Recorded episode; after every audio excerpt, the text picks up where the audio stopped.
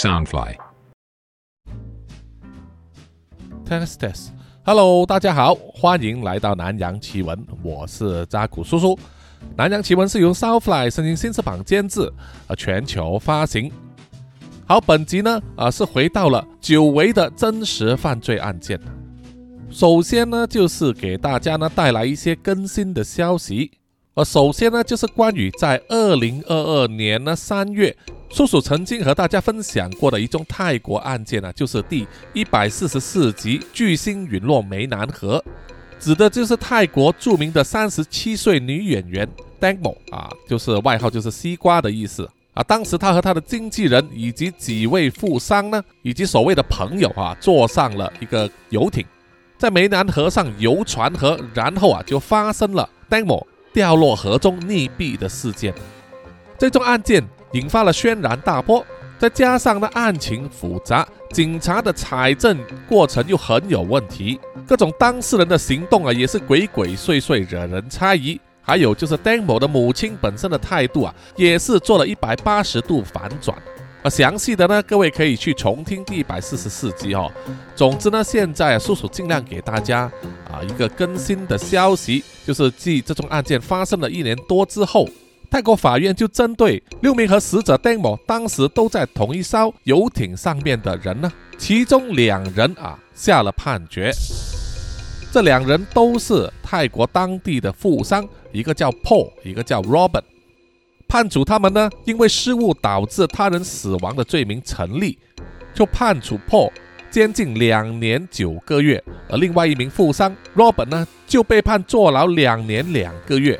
法院也认为这两名富商呢，首先是自行认罪，第二呢，就是早前就已经向死者邓某的母亲做出道歉，以及支付了赔偿金高达九百二十万泰铢。Dangmo 的母亲也接受了这个赔偿金，以及接受他们的道歉，结果就让 Paul 和 Robert 一起获得缓刑三年。也就是说，在未来这三年之内啊，这两人如果没有再犯事，那么他们很大机会呢是不用去坐牢的。那个这个消息在呃去年五月传出来的时候，当然令很多戴某的歌迷和影迷呢感到非常的气愤和失望和不公平了。那么在警方调查 Dangmo 的案件的时候呢，民间也有一位天才大叔啊，也是被称为泰国柯南的 Acharya Rangatapong，好难念呐啊，叔叔就简称他为天才大叔啊。他也有发动民间的力量呢，调查 Dangmo 的死啊。这位五十几岁的大叔呢，他是泰国犯罪受害者援助会的主席。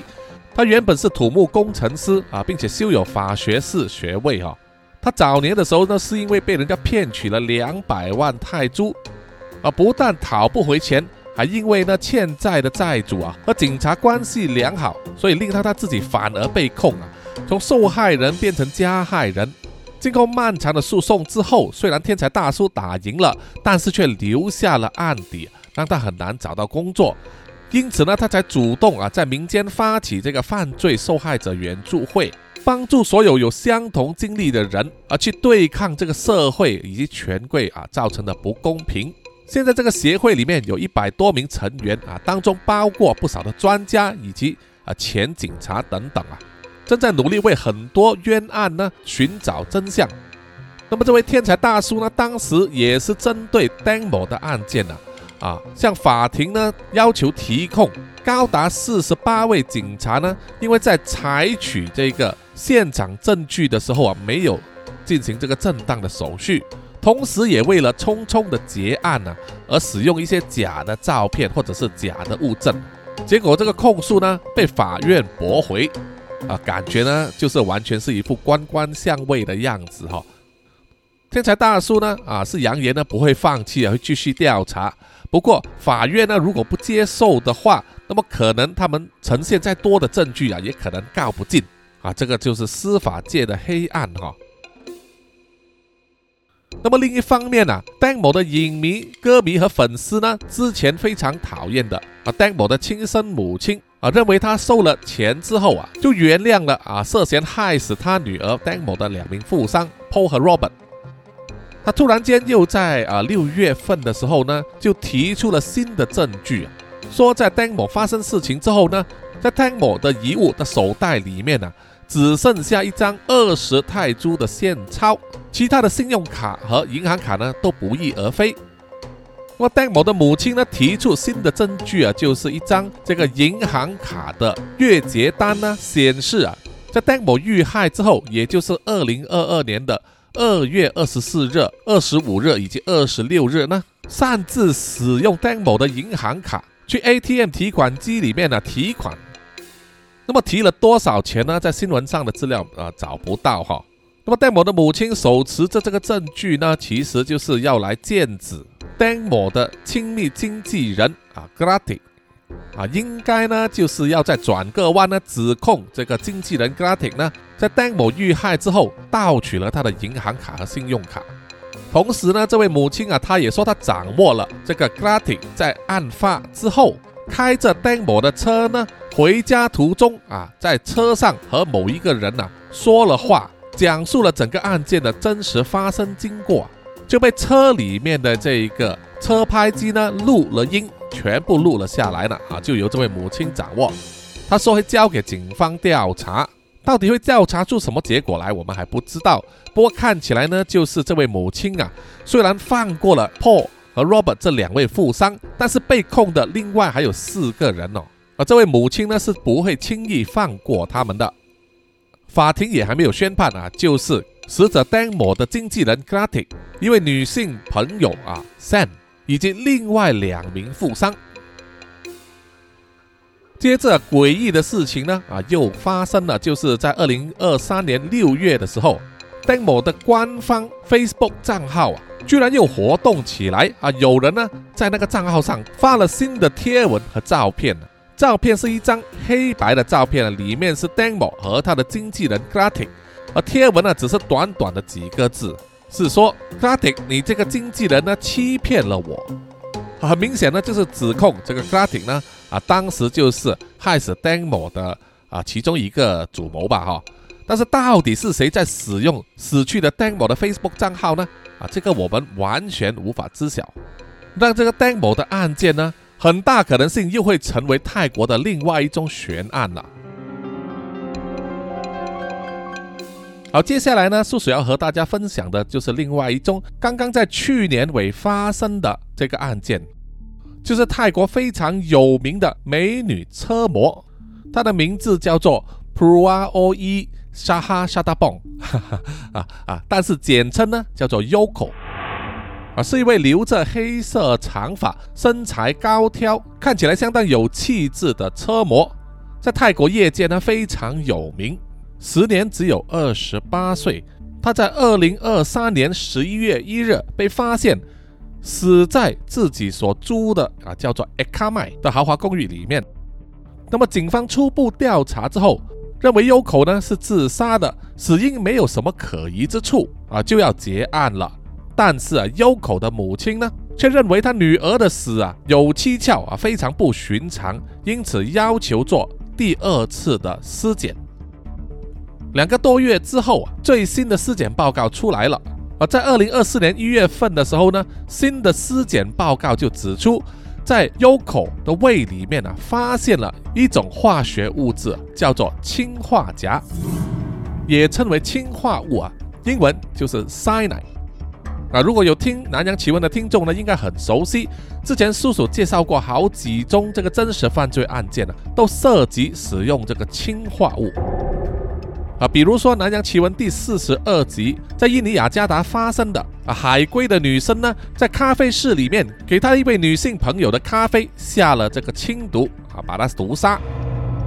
在南洋奇闻第一百二十八集氰毒魔王里面也是有。这个印度的渣男呢，专门欺骗这个良家妇女啊，要跟他结婚，然后下毒把他们毒死之后啊，再抢劫他们的这个嫁妆。那，使用的都是这个氢啊，cyanide，是一种毒性非常高的物质哈，只要很小量就可以在十分钟之内呢，导致这个受害者血液的细胞里面无法传送这个氧气给身体的器官以及大脑，因此而致命的啊。这个致死率呢，几乎是百分之一百。那么说回这个优口呢，他的第二次尸检报告发现他的胃里面有氰化物之后，他的母亲呢就认为是有人下毒谋害他的女儿，要求警方再度开档案来调查。那么这整件事是怎么发生的呢？现在让我们回去一下哦，在二零二三年十月三十日晚上十一点四十五分的时候，在卡买公寓呢就有这个 CCTV 镜头啊拍摄到优口呢就开车和她的男朋友离开了公寓，去参加一个派对啊，一直玩了到凌晨大概两点钟，也就是十月三十一日的凌晨两点钟哈。根据警方调查呢，派对上有人就目击优口和她的男朋友在派对里面呢发生了争吵，而争吵的原因就是有人听见了优口发现了她的男朋友这个多金的男朋友呢，居然已经有了家室啊，有老婆还有孩子，这个很奇怪吗？其实一点都不奇怪，对吧？而总之呢，优口发现了，以为自己是正港女朋友，结果变成了小三。就在派对上和男朋友呢大吵大闹，然后就在十月三十一日早上六点四十二分左右呢，自己开车回到了公寓，这些呢都有被公寓里面的 CCTV 拍到。然后呢，在早上七点二十分的时候，另外一个公寓里面的 CCTV 呢就显示优口经过了走廊，回到了自己的公寓单位里面，然后他就再也没有出现过。啊，没有离开过家门。那么从优口回到公寓啊的十月三十一日，一直到十一月一日这段期间呢，啊，自然是跟男朋友冷战嘛，哈，不接他的电话。那么这位男朋友呢，因为一直无法联系上优口，他就在十一月一日凌晨三点十一分左右，就来到了公寓的大堂，想要找优口，啊，应该是要跟他解释，或者是怎么样挽救吧，哈。但是因为呢，她这位男朋友啊，并没有这个房卡，这个住户专用的这个卡，那这位男朋友呢，就无法上去公寓单位里面。于是啊，他就一直坐在大堂那里等待，等待了差不多两个小时，他才无奈的离开了公寓。而在这段期间呢，这位男朋友就拨电话去给他和优口的共同朋友说这件事啊，说优口可能还在生他的气。不接他的电话，完全联络不上，他有点担心，希望这位共同朋友呢可以出面帮忙一下，去找优口。那么在十一月一日晚上八点十八分左右，那位男朋友和优口的共同朋友呢，啊是一位女性啊，就来到了公寓啊，在公寓的保安人员陪同之下，直接进入公寓单位里面去找优口。结果发现呢，优口已经暴毙在自己的公寓单位里面。警方初步的调查呢，就认为呢，优口是因为发现了自己的男朋友有家室、有家庭，伤心过度啊。警方也说，在优口的公寓里面呢，找到有这个抗忧郁的药物啊，认为他有可能是因为啊忧郁症发作而自寻短见。警方也揭露呢。他们有发现啊，在优口的手机里面，她临终之前呢，有发出一些类似祝福语给她的男朋友，认为呢她是想要自己砍断情根，然后一时想不开才轻生的啊，没有什么可疑之处。对警方的这个说法，优口的母亲就认为，她认为以女儿的性格呢，是不会因为这种事情而自杀的。她说，在几天之前呢。他才和女儿一起讨论啊，要买一栋新的别墅，还有怎么样好好的发展啊他自己的公司，怎么样开发新的业务，讨论的兴高采烈，完全看不出有轻生的念头。优口母亲呢提出好几个疑点啊，疑点一就是啊，他女儿所住的这个公寓单位呢，是跟公寓的公共设施在同一层。而这一点呢，如果是马来西亚的听众应该很了解啊，因为这个和马来西亚的公寓呢啊设置是非常相似的啊。台湾叔叔就不懂了哈啊，它的设置就是呢，这个公寓啊楼下可能呃一定的层数呢是停车场，然后往上就是这个公共设施，比如说有会议厅、有泳池、健身房等等啊。同时呢，也有一些公寓单位是在这一层开始。那么恰好优口所租下的单位呢，就是这样子的哈。他公寓单位啊，大厅的那个露台呢，一打开玻璃门，就是被一片花丛隔开来的游泳池。那么在发现尸体的时候呢，公寓的大门是上锁的，但是啊，连接露台的这个玻璃门呢却没有上锁。所以说，如果有人经过这个外面的花丛，爬进他单位的露台，再潜入这个公寓里面呢，是绝对有可能的。第二点就是啊，有可能母亲指出，在他女儿死亡之前呢，曾经有传过一些身体有淤伤的照片和影片给他，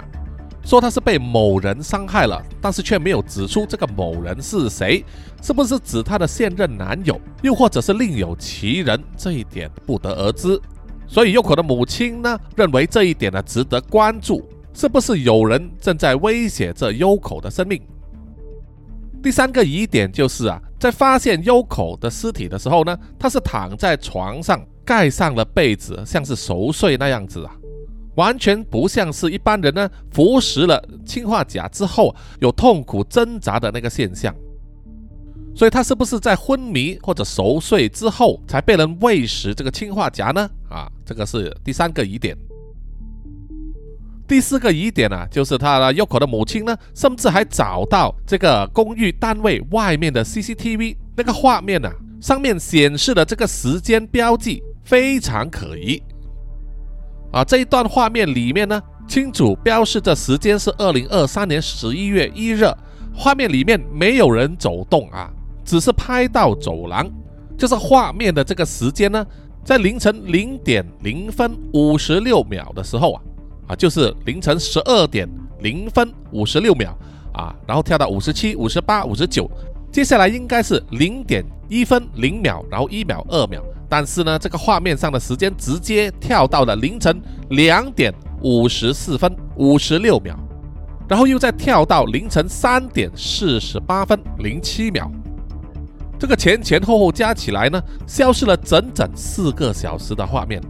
究竟是怎么回事？是不是在这个时间点里面发生了一些事情？于是有人呢就特地去了公寓的监控室里面，把这个时段里面的画面呢全部删除。那么问到公寓的保安，每个人都说他们不知道有这样的事情，没有人承认有做过手脚啊，这是当然的哈。所以这个监控片段里面消失的四个小时是怎么回事？实在是耐人寻味啊！也让很多网民呢就认为啊，在这么高级、这么豪华的公寓里面都会发生这种事情啊，实在很让人感觉堪忧啊。那么在优口的母亲提出了以上的疑点之后啊，警方当然也是做出反应啊，说他们会再次传召所有的证人，包括优口的男朋友呢啊前来调查。保证会查个水落石出，给优口的母亲一个交代。不过优口母亲呢，也不是省油的灯啊，不会乖乖的坐在那里等候警方调查。可以看得出呢，他对泰国的警方有多少信心哈。那么就有电视台呢邀请优口的母亲上去节目里面呢，让他陈述一次。于是呢，优口的母亲就在节目里面爆料了啊，爆出更多不为人知的内幕。首先呢，就是啊，他说，在优口的朋友发现尸体之后，他的母亲赶到来现场，却发现现场一个警察都没有，没有警方派人来取证，这一点他觉得警方的办事方式啊很不专业，非常马虎。啊，第二点，优口妈也说，现场他找不到任何的药物，那么如何证明他的女儿是昂药自尽的呢？那么，警方在第一份尸检报告出来的时候啊，只是写在优口的胃里面发现了一些类似咖啡因的东西，而在优口妈要求第二次尸检的时候，才发现胃里面有这个氰化物啊，这个前后呢差距很大哦，让他非常怀疑这个法医那一边呢办事到底是不是乱来的。第三点就是在他办理完优口的丧礼之后几天。优口妈回到公寓单位里面呢，再做一次清扫和搜寻，就发现了优口在房间里面有一个保险库啊。他打开之后，发现里面除了有一些文件、一些名牌的东西之外，还有一罐药物，上面标示着 UN 一六八零，正是指氰化钾。优口妈就觉得很奇怪了。如果自己的女儿呢是服用这个氰化钾自杀的话，那么为什么居然会那么的特地啊，在服用这个氰化钾之后，还把它锁回进去保险库里面呢？啊，完全是画蛇添足啊，一般人不会做的事，也不禁让优口妈呢怀疑是有人呢特地，也就是优口妈得到了第二份尸检报告显示胃里面有氰化物之后啊，啊特地放回进去的。接下来，优口妈还说，她认为这个优口的男朋友呢，行动和举止呢非常可疑，她有理由怀疑，造成优口生前身上的那些淤伤就是她男朋友干的，而且还有前面提到啊，在二零二三年十一月一日，优口出事的时候，她男朋友不是在凌晨去到了公寓大堂。但是因为啊，解释说他并没有这个房卡，所以没有办法上楼进入优口的公寓。但是啊，优口妈却爆料说，她的这个男朋友其实是有优口家门的密码的。那么既然有密码，自然可以上去了，为什么却拒绝上楼呢？反而是之后啊，叫他和优口的共同朋友上门去，而他自己也经常出入这所公寓嘛。照理说，如果他要坚持上去的话，公寓的这个保安人员或者是职员呢，是可以陪同他一起上去啊，进入公寓那里，至少也可以在门外敲门嘛。但是这个男朋友却没有这样做，这一点很值得怀疑。哦，他只是花了两个小时坐在这个公寓的大堂，不知道他在干什么啊，一直刷手机。而且呢，这个男朋友坐在公寓大堂刷手机的这个时间呢？正好就是优口公寓门外那个 CCTV 监控片段啊消失的那个四个小时的其中一段啊，时间刚好吻合。那么这个消失的四个小时片段呢，一直到十一月一日凌晨三点四十五分才恢复正常。而这么巧啊，也就是这么巧，这位男朋友也在那个时段离开公寓的大堂。这就让人细思极恐了啊！能不能想象说，这位男朋友其实是在暗中操纵着，或者是监视着某一些行动呢？那么根据这位男朋友的口供，他就说，那两个小时他坐在公寓的大堂呢，就是不断的在致电给优口，试图联络他，但是啊，就一直无法通话啊，联络不上。针对这一点呢，优口妈就说她查看了女儿手机的通话记录啊，也包括了所有的来电显示、Facebook 还有 Line 等里面的这个聊天记录啊，都发现，在事发当时的凌晨时段呢，根本没有人拨过电话进来啊，完全没有聊天记录，只有在十一月一日早上八点和下午两点的时候。有显示这个男朋友呢致电给优口的记录啊，只有这两次，而且是在早上八点和下午两点。那么这一点能不能够证明她的男朋友呢之前说的那个是谎话呢？然后呢，又有网民爆料说啊，他们在这个男朋友个人的社交媒体账号里面呢，就发现优口这个男朋友呢，在事发当日在上去公寓的大堂之前。曾经在公寓的停车场拍摄及上载了两段奇怪的影片啊。影片中的拍摄者啊，就是他这位男朋友呢，就自言自语的说：“今天是万圣节，我来看看优口有没有偷偷出去玩。”然后这个拍摄的人呢，就走到一辆黑色的宾士车那里，用手呢轻轻的按压在这个车头盖上。然后说车子没有热啊，就是引擎没有热，是没有启动的。他还走过去旁边检验了前轮里面的这个碟刹，也自己亲口说出这个车轮也不是热的。最后还检查了车尾的排气管，哈，一点都不热。这可以证明呢，优口驾驶了这辆车子在回来之后就没有再出门过。然后就喃喃自语的说：“凌晨三点钟，优口到底去了哪里呢？”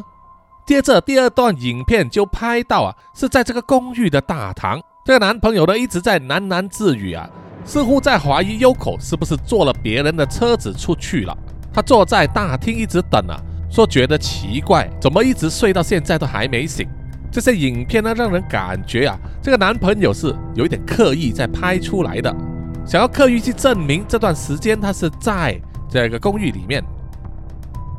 那么最后呢，在节目上啊优口的母亲还爆出一段呢，连警方都没有的证据啊，因为他拿出了优口的手机，交给节目的主持人看呐，这个手机里面就记录了优口和她男朋友的对话记录之中啊优口的男朋友呢传送了一段不雅的影片啊，就是两个人爱爱的影片，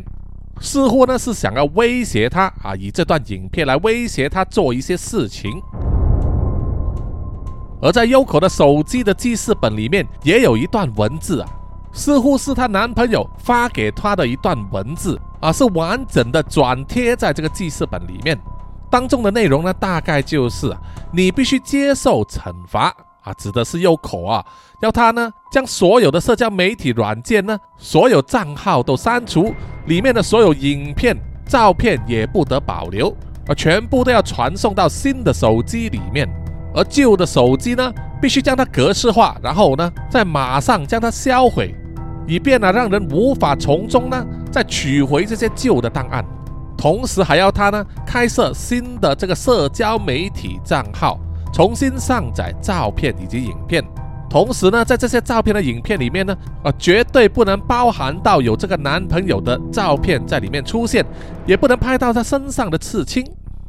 而你的月薪呢，将会由原本的三十万泰铢减到只剩下十万泰铢，维持三个月，并且要没收你的汽车钥匙。如果你敢跟我分手的话，钱、所有的珠宝和车子全部都要被收回。以上我列出的这些条件呢，你做不做都行，但是啊，请你考虑清楚之后才回复我。啊，以上就是那个记事本里面的文件了哈。那么。Yoko 的母亲在节目里面爆出来之后啊，让整个泰国网民呢都非常震惊，也有人呢啊对 Yoko 表示失望啊，原来他是以三十万泰铢的这个代价给这位富商男友包养，还给他一台宾士啊来开。那么在节目里面呢，主持人向 Yoko 的母亲啊提出三个结论啊，他们认为呢这个案件的三个结论啊，第一就是。优口发现男朋友是已婚人士啊，有家庭有孩子啊，非常伤心，所以自寻短见。第二个结论就是啊，优口是因为受到了男朋友的威胁啊，要他转移他的社交媒体账号，要减少给他的零用钱，甚至还威胁说如果分手的话，所有东西都要没收。他在无法接受之下，所以决定自寻短见。而最后一个结论呢，就是啊，优口有可能是被人谋杀的。那谋杀的动机是什么？目前还不知道。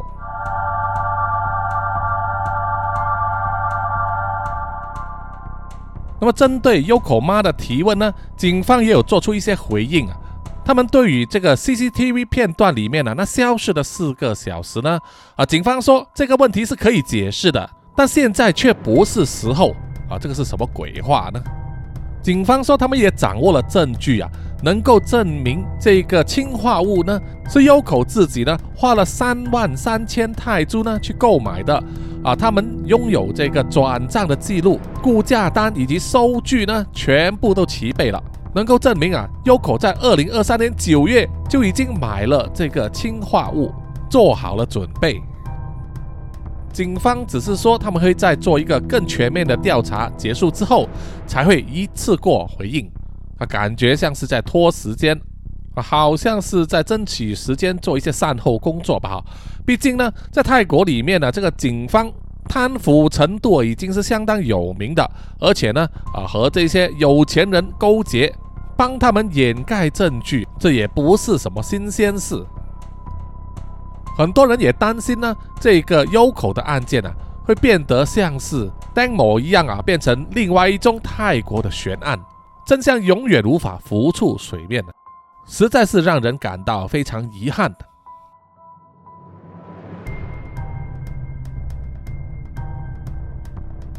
好，本期的南洋奇闻呢，啊，就到此结束啊！谢谢各位听众的收听。这一集叔叔呢是在大年初二啊早上录的，趁着今天有一些时间啊，快点录完这一集。因为在年初四的时候呢，一大早叔叔就要和家人呢去越南的胡志明市啊旅游，一共去四天四夜，一直到十六日晚上才回来。啊，这是我和家人呢在二零二四年的第一次旅行，而且是去一个叔叔没有去过的国度啊，越南。啊，那里呢气候比马来西亚稍微凉一点吧，但是依然很可能也是炎热的。无论如何呢，啊，人生就是这样子啊，要出去走走，看看不同国家的风景啊，体验不同的风土人情文化啊。趁着还有体力的时候，如果不去走走的话，等我老的时候啊，脚走不动的时候啊，啊，除非你超级有钱。可以坐轮椅，有这个护士或者家人陪同啊，送你去坐飞机。不然的话啊，不上不下的时候啊，你就一直会被困在家里，哪里都不能去啊啊，真的是非常可怜的啊老年人生。这是叔叔呢绝对不想要过的哈。人生到底有多少个十年呢？匆匆走过，一定要做一些事情呢啊，给自己留下一些快乐的纪念啊，快乐的回忆，这样才对得起自己嘛哈。OK，好。希望大家呢啊继续追踪，以及在啊南洋奇闻的 IG、YouTube、Apple Podcast、Spotify、Mixer Box 里面啊留言点赞，也欢迎大家呢啊买咖啡赞助叔叔。来，最后呢啊就是请让叔叔读出所有赞助南洋奇闻的听众们的名单。首先是南洋探险家 Jimmy Chin、苗疆杀人蛙陈忠杰以及许志伟，然后是南洋侦查员二四公园图子 Ralph 布。一直该三 D 丽真爱笑三十三 Kinas 蔡小桦朱小妮李承德苏国豪洪新志林家达 Toy J 刘舒雅林英炫洪志伟妞妞以及庄佩婷。然后下一批呢是南洋守护者许玉豪彰化的 Emma 林奕晨 Joanne Wu 玉倩妈咪 Forensic 叶以及张潇雅。最后一批就是南洋信徒黄龙太子妃苗疆杀人蛙西里子林以乔吴大佩吴大豪筛利飞蟹本我无心潘琪张新芳萧毅 Allen 零零三 AI 林宏杰许志伟查理哥哥 Forensic 叶林小润凯文文 Gvan 逍遥以及黄培成，谢谢你们，谢谢大家。OK，我们下一集再见，拜拜啦。